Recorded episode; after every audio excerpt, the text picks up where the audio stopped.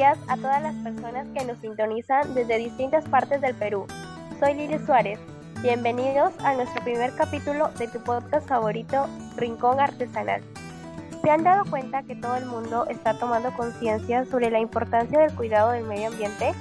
Pues resultado de esto son todas las tendencias ecoamigables que han emergido recientemente y a las cuales nuestra región no ha sido ajena.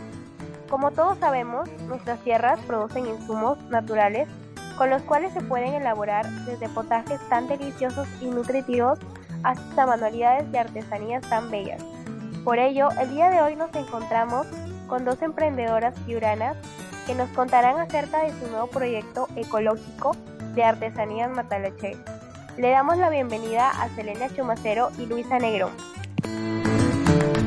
Qué interesante todo lo que menciona Gil. Nosotras como nuevas emprendedoras observamos nuestra realidad y nos dimos cuenta que cuando íbamos a comprar, pocos productos eran regionales y ecoamigables. Y pensamos en todos los recursos que tiene nuestra región Piura y que no son aprovechados. De ahí surgió la idea de elaborar productos artesanales para promover una cultura ecológica y de cuidado. ¿La pandemia fue un obstáculo para este emprendimiento? No, de hecho fue al contrario. Nosotras vimos la nueva coyuntura como una oportunidad para incursionar en el mundo de la artesanía. Claro que fue difícil al principio ya que éramos novatas, pero poco a poco fuimos conociendo la red de mercadeo, definimos a los jóvenes y adultos como nuestro público objetivo y nos centramos en crear modelos innovadores para ellos. Qué interesante. ¿Y qué productos ofrece su emprendimiento?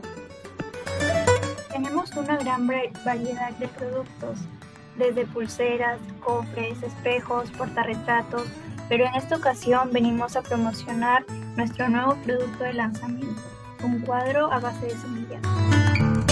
Y cuéntanos, ¿cuál es su objetivo principal de su proyecto?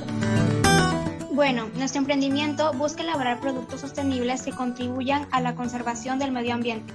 Asimismo, queremos que nuestros clientes adquieran productos bellos y de calidad para tener un lugar más agradable y acogedor. Qué bueno.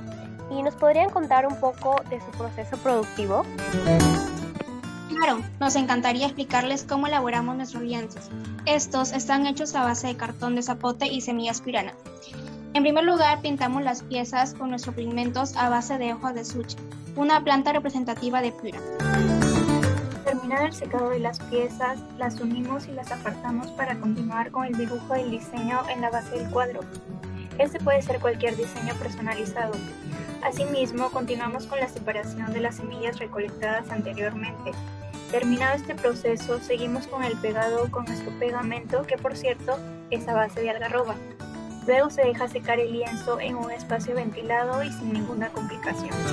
Una vez completado el secado, procedemos a barnizar el cuadro para darle un acabado brillante y embellecedor.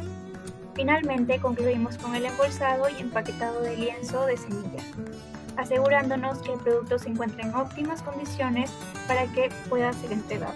Qué interesante es su proceso. ¿Y dónde podemos encontrar sus productos?